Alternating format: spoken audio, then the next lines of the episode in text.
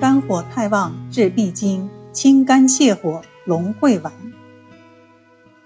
有一位姑娘叫杨桃，已经到了婚育年龄，却停止来月经一年多了，又时常发热多汗，不想吃东西，人一天天瘦了下去，瘦得皮包骨了。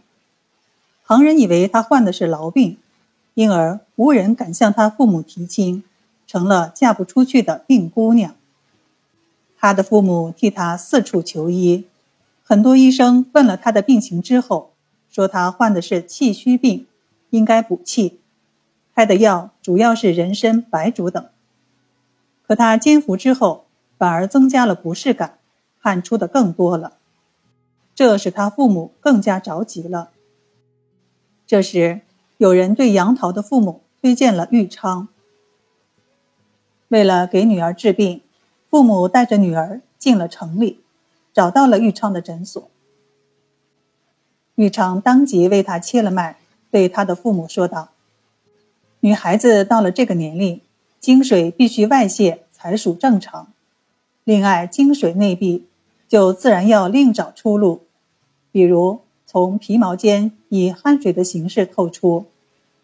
他此时出的汗，应该不同于常人的汗。”可以看作是经水排泄的另一种形式。假若他没有出汗的话，血液就不流畅，皮毛就会干枯而死，那才不好治呢。杨桃的父母不住的点头。玉长又接着说：“另外的病是肝火太旺所致，宜用极苦之药清泻火热，使经血回归经道，就会热退经行。”汗水自止。玉昌说完，开了以龙胆、芦荟等疾苦之药为君，以栀子、黄柏、黄芩、黄连等药为臣，用木香、麝香行气通窍，清带入肝，共计九味药组成的龙会丸一包，说明每次服两钱，每天服三次。杨桃按玉昌的服药方法。每天按时按量服药，大约过了一个月，他发热出汗的现象减轻了许多。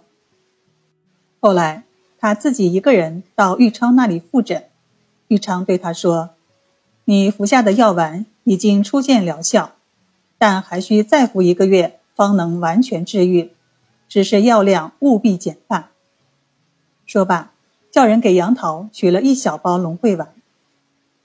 又过了一个月，杨桃服完了第二次购回的药丸，果然精血大下，淋漓了五日后才干净，其余的症状也全部消除了。她的食欲增加，长胖了许多，加上她那修长的身材，成了一位亭亭玉立的大美女。